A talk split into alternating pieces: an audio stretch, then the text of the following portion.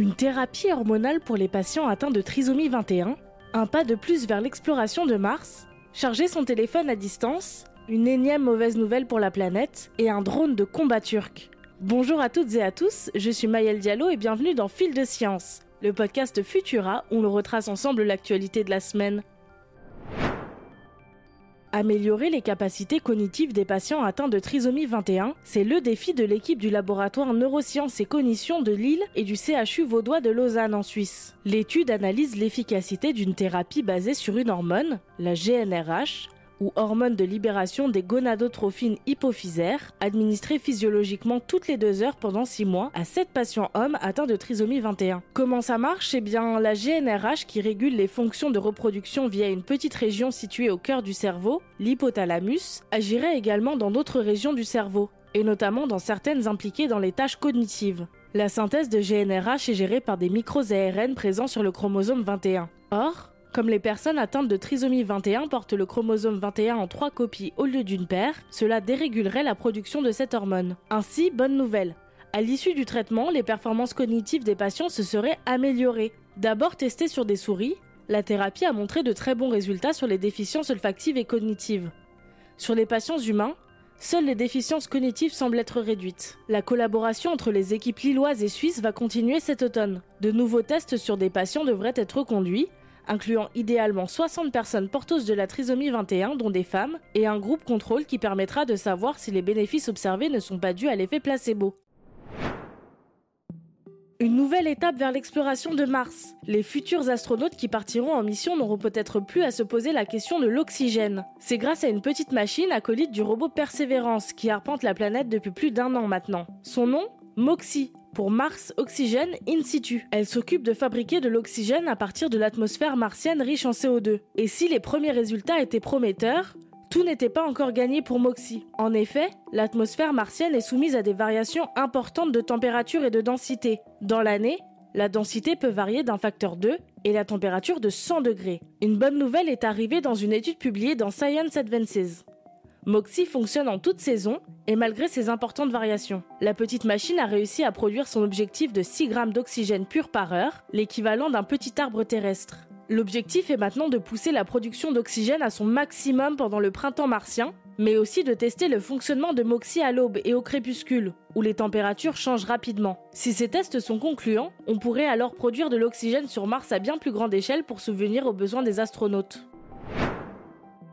Vous en avez marre de ne jamais avoir de batterie sur votre téléphone? Des chercheurs coréens ont réussi à créer un dispositif de recharge sans fil longue distance, 30 mètres pour être exact. Concrètement, cela veut dire que l'on pourra recharger nos téléphones juste en entrant dans une pièce. Le courant est envoyé par un transmetteur composé d'un amplificateur à fibre à l'herbium, un élément que l'on retrouve souvent dans ce type d'amplificateur optique. La lumière infrarouge produite, qui doit être transmise en ligne droite, est ensuite réceptionnée par une lentille sphérique rétro-réfléchissante, qui concentre le rayon sur une cellule photovoltaïque. Pour faire plus simple, il s'agit de recharger un appareil grâce à des rayons lumineux, sans avoir besoin de l'intervention du soleil. Le dispositif n'est pas encore tout à fait au point, mais il est prometteur. Les chercheurs ont réussi à transmettre un rayon de 400 mW sur 30 mètres, qui a été converti en 85 mW à l'arrivée, soit un rendement de 21,25%. Ils veulent désormais optimiser leur invention pour transmettre plus de courant sur une distance plus longue et alimenter plusieurs appareils à la fois.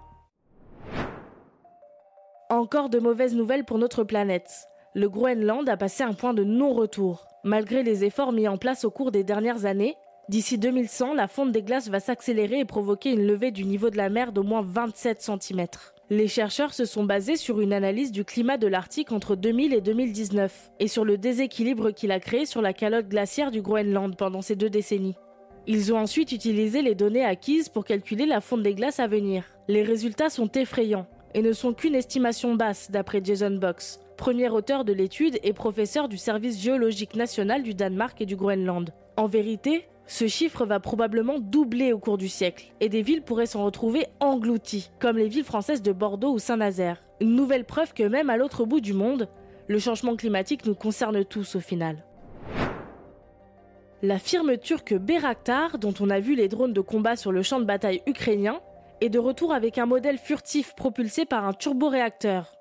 Le Beraktar Kizilelma pourra atteindre les 980 km de croisière à plus de 12 000 mètres d'altitude. Cependant, son autonomie sera limitée à 5 heures, contre 24 heures pour son grand frère, le Beraktar TB2. Il n'est néanmoins pas destiné aux mêmes usages. Concrètement, le Kizilelma serait capable d'affronter un avion de chasse ou d'être employé en tant qu'ailier dans l'avion de combat piloté. La décision avait été prise avant l'invasion de l'Ukraine par la Russie, mais c'est un turboréacteur ukrainien qui propulsera le drone. Ce nouvel aéronef pourra embarquer jusqu'à 1,5 tonnes de munitions et de charges utiles. Le drone sera également capable de décoller et de se poser sur un porte-avions, sans nécessité de catapulte.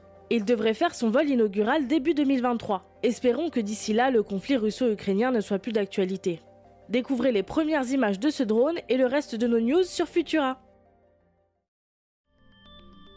C'est tout pour cette semaine. Si cet épisode de Fil de Science vous a plu, pensez à vous abonner, à nous laisser une note et un commentaire pour soutenir ce podcast. Cette semaine, ne manquez pas le dernier épisode de Vitamine Tech, où Emma Hollen vous parle des pays qui coupent volontairement Internet pour contrôler leur population.